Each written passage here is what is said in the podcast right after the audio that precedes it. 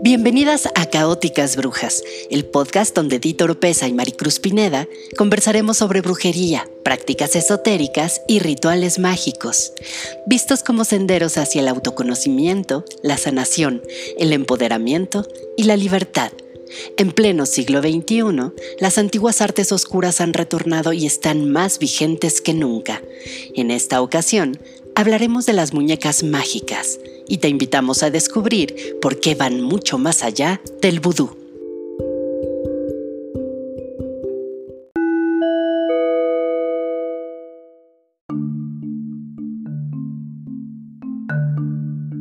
Aterradoras, por decirlo menos. Las muñecas mágicas popularmente conocidas como muñecas vudú, nos evocan siniestros rituales de magia negra en donde el brujo o la bruja a cargo clava alfileres en diferentes partes de una figura con forma humana que hecha con manta, cero o fieltro representa a la víctima. El objetivo, enfermarla, torturarla o mínimamente hacerle doler el sitio pinchado. También pueden cegar sus ojos con fuego, coser su boca con alambre o colocarle piedras encima de manos y pies para inmovilizarla y no dejarla evolucionar ni progresar en ningún sentido, lo cual adquiere dimensiones realmente extremas cuando se le recubre con tierra de panteón esperando que muera en vida. La misma perversidad mueve a quien le unta acerrín en las zonas sexuales para alejarla del placer, o al que llena de espinas el espacio de su corazón para que no vuelva a amar jamás. Pero sin duda, este tipo de muñecas son muy solicitadas para hacer amarres de amor atarlas para que el ser amado regrese, para que nunca se vaya o para que caiga rendido a los pies de alguien, son las intenciones más frecuentes de su uso. No obstante, las muñecas vinculantes, que es el nombre correcto de esta fascinante herramienta de bruja, son mucho más que estas imágenes que replican una y otra vez en el inconsciente colectivo. Y no necesariamente se trata de muñecas vudú, término que designa exclusivamente a un tipo de práctica mágica. De hecho, su origen lo podemos rastrear en el Egipto faraónico y su uso más asombroso y creativo lo guardan los grimorios de las brujas modernas. ¿Nos acompañas a descubrir sus secretos?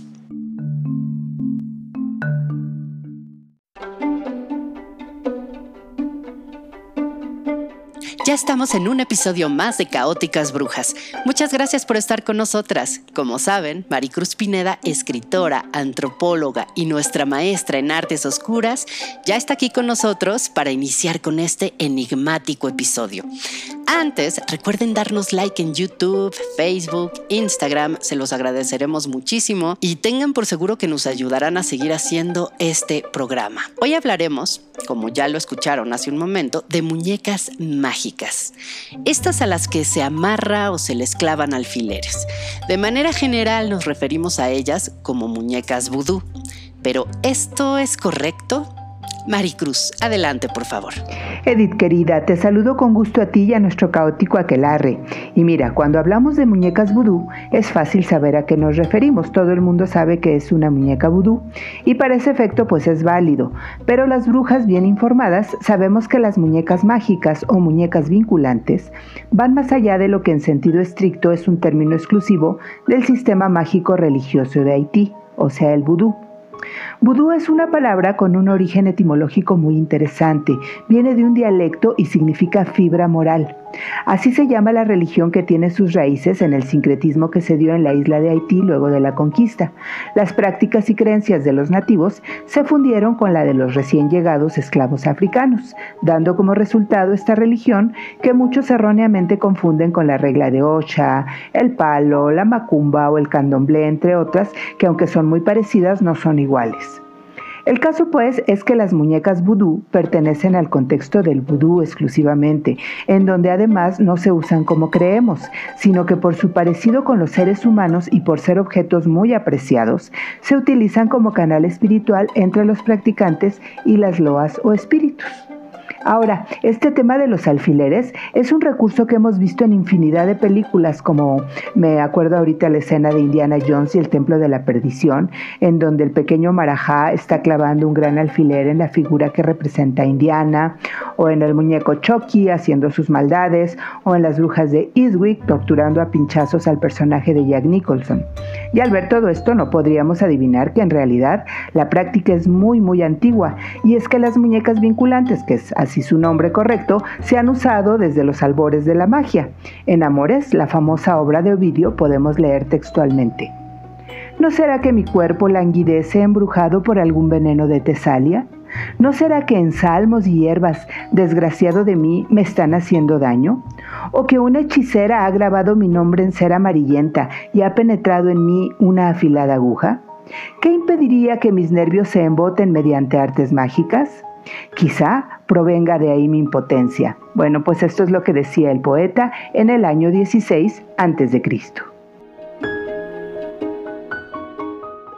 Es sorprendente saber que son tan antiguas, pero ¿qué evidencias existen al respecto? Sí, en Egipto se ha encontrado evidencia arqueológica cerca de lagos y ríos, muñecas de bronce o arcilla con piernas y brazos arrancados a propósito, clavos enterrados en sus partes vitales, atadas con múltiples nudos y encerradas en cajas de plomo. Se calcula que datan del siglo IV a.C. y serían parte de la magia de protección para perjudicar y neutralizar a los enemigos de los faraones o de la gente acaudalada. Siglos más tarde, ya bajo la influencia grecolatina, surgieron las colosoi, muñecas también de metal o cerámica que se vinculaban a la víctima grabando su nombre sobre ellas. Luego, en una tabla de arcilla o plomo, las famosas defixios o tablillas de maldición muy usadas en la época, que se guardaban al lado de las muñecas, se escribían los conjuros para realizar las intenciones, generalmente amorosas o curas contra la impotencia. Hay un ejemplo muy impactante de las colosoi. Se guarda en el Museo del Louvre. Es la Ptolemais, una muñeca que data del siglo II o III después de Cristo. Es de arcilla, es muy hermosa, está desnuda. Tiene clavos enterrados en los ojos, boca, oídos y órganos sexuales. Sus pies y manos permanecen atados sobre la espalda. En verdad impacta mucho verla y curiosamente se piensa que fue hecha para enamorar a una mujer, imagínate, ya que junto a ella se encontró una tablilla que textualmente decía, Dirige a Ptolemais, a quien hayas dio a luz la hija de Orígenes hacia mí. Evita que coma y beba hasta que venga a mí, Sarapamón, a quien aburre Area, entre paréntesis, pues la esposa, obviamente, ¿no? Y no le permitas tener experiencia con otro hombre excepto yo solo. Arrástrala por su cabello, por sus entrañas, hasta que no se mantenga alejada de mí y hasta que la mantenga obediente durante todo el tiempo de mi vida, amándome, deseándome y diciéndome lo que está pensando. Como veremos, los grecorromanos serán muy intensos. En un documento llamado Papiros Mágicos Griegos se describen algunas instrucciones para hacer colosoi, como por ejemplo, atraviesa el miembro de fulana para que el dolor le impida fijarse en nadie más, o funde una figurilla hecha de cera sobre una de arcilla que al quedar recubierta por la primera quedará atrapada para siempre bajo su amor. ¿Qué tal?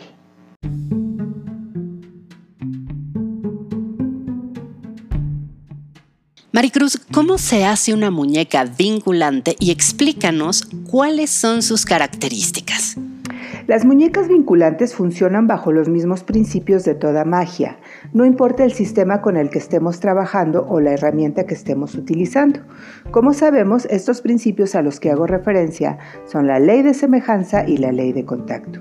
Y en este caso, la ley de semejanza influye muchísimo en las muñecas vinculantes porque su antropomorfismo o forma humana les da ese toque singular, místico, mágico, muy poderoso. Entonces, por un lado está el parecido de la muñeca con quien se quiere representar y por otro la posibilidad de poder hacer con ella lo que deseemos. Pensemos lo que esto implica y entenderemos por qué son tan populares en brujería. Al sostener una muñeca que representa a alguien, para nuestro cerebro inconsciente, que no distingue la realidad de la fantasía y que además es el sitio en donde inician los procesos mágicos, literalmente tenemos a ese alguien en nuestras manos y con ello nuestro poder psíquico se desata. Ahora, las muñecas pueden ser de tela o tejerse. Si son de trapo, lo deseable es que se hagan con materiales como algodón, seda o fibras naturales, aunque también se usa mucho el fieltro por su maleabilidad. Y como dije también, se pueden tejer. Ahora está de moda hacer muñecos a crochet, mismos que se pueden personalizar a detalle, pues su cabello, su ropa, etc. Así que las brujitas tejedoras pueden aprovechar muy bien. También se puede modelar en cera o arcilla, y lo mejor es que no se requiere ser grandes brujas escultoras. Con que nuestra figura se asemeje medianamente a una forma humana, pues basta. También hay que mencionar que hay quienes usan muñecas normales de las que se regalan a las niñas, no, no Barbie, sino de estas grandes. Pero bueno, lo más frecuente es la elaboración artesanal. Las muñecas deben contener elementos relacionados con la persona que se va a hechizar cabellos, uñas, fluidos, un trocito de tela de su ropa, por ejemplo.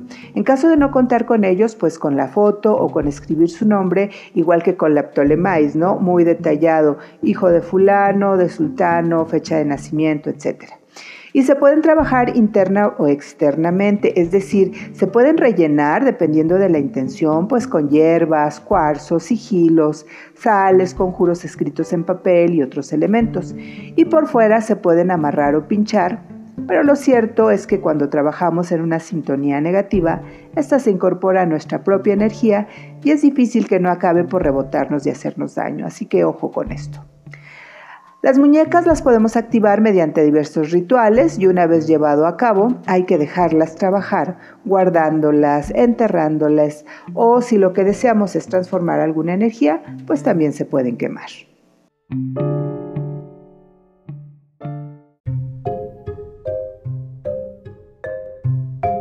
Bueno, después de esta explicación supongo que nuestro quelarre ya está listo para que nos des la fórmula para crear una. Adelante. Con mucho gusto. ¿Y qué te parece, Edith, que ya que estamos grabando este episodio en junio, el mes que nos conecta con la abundancia, la prosperidad y la riqueza, hacemos una muñeca que nos atraiga estos dones y que desde luego eh, podemos realizar en cualquier momento que lo requiramos? Esta es para nosotras, pero sustituyendo el elemento vinculante la podemos hacer para otras personas. Vamos a modelarla en barro. Trabajar con barro, arcilla, adobe o cualquier material terroso es muy poderoso. El elemento tierra, como sabemos, representa lo material, lo estable y lo tangible. También simboliza la fertilidad, riqueza y abundancia ilimitada con que nos prodiga la Madre Tierra. Al estar modelando nuestra muñeca con cualquiera de estos materiales, la energía que tienen per se forma un circuito y se integra con la nuestra y desde ahí, bueno, pues ya está arrancando el proceso mágico. Y por cierto que no necesitamos tener dotes para emular a la Venus de Milo, con que nuestra muñeca tenga una forma medianamente humana, aunque se vea muy infantil o muy rudimentaria, con eso basta. El material lo podemos conseguir en tiendas de arte o en papelerías escolares en donde venden unos bloques de pasta modeladora de arcilla que nos funciona perfecto. También tenemos que tener preparado un polvo con la siguiente mezcla. Son tres elementos de entrada.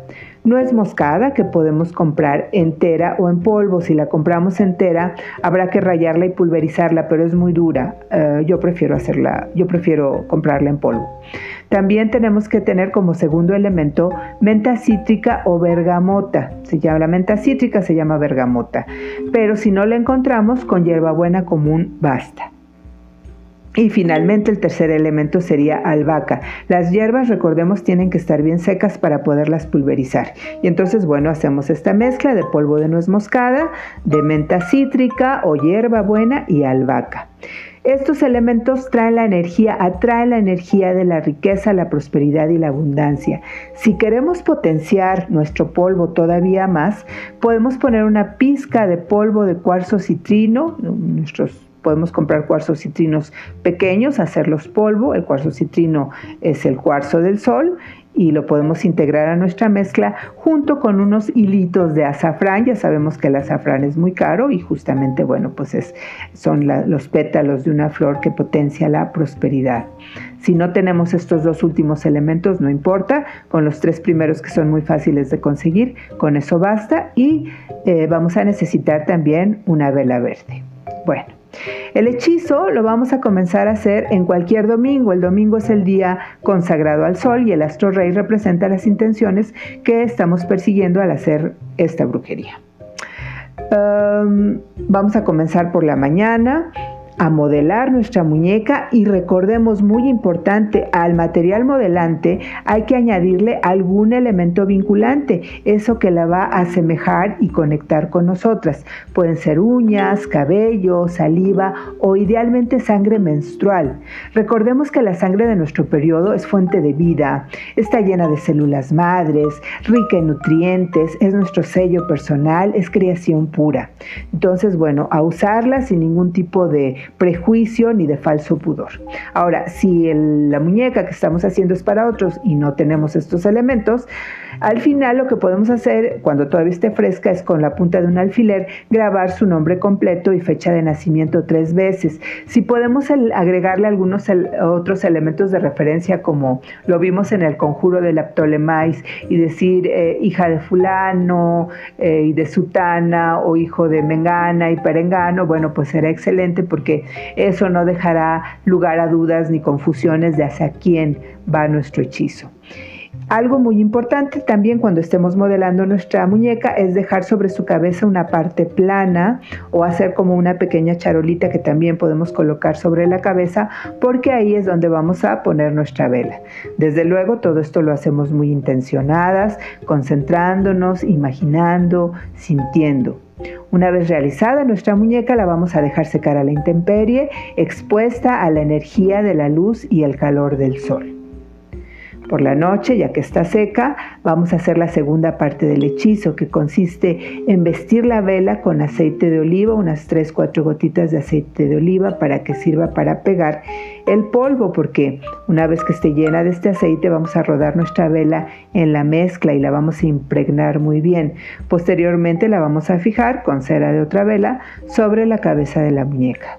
Una vez que esté fija y bien segura, recuerden todo esto lo tenemos que hacer en un lugar súper seguro que no vaya a ocasionar un accidente por la flama, porque este es un hechizo que implica dejar prendida la vela hasta que se consuma. Entonces, una vez que ya la tengamos bien fija y en un lugar seguro nuestra, eh, nuestra vela, nuestra muñeca, vamos a conjurarla y vamos a recitar. Que la abundancia se derrame sobre mi cabeza que la riqueza desborde mis bolsillos, que la prosperidad sea una con mi ser.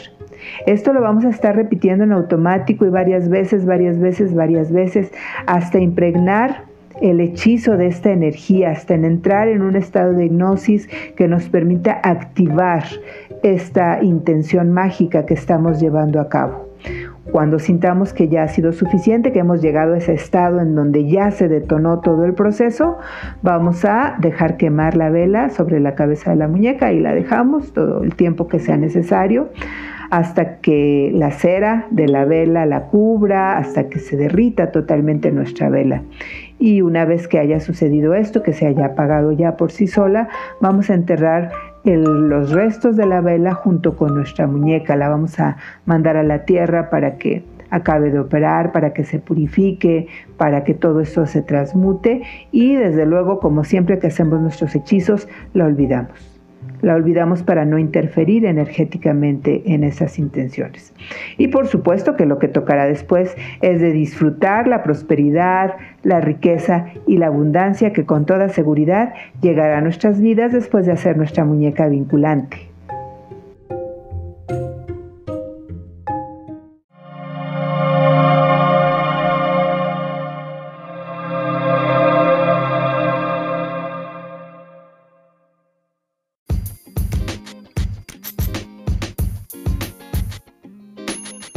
Muchas gracias Maricruz y a nuestro aquelarre por estar con nosotras en un episodio más de Caóticas Brujas. Recuerden seguirnos en nuestras redes sociales, estamos como Caóticas Brujas en Facebook, Instagram, Twitter y YouTube. Y por supuesto en la página maricruzazul.blogspot.com, donde encontrarán información complementaria de cada uno de nuestros episodios. Hasta la próxima.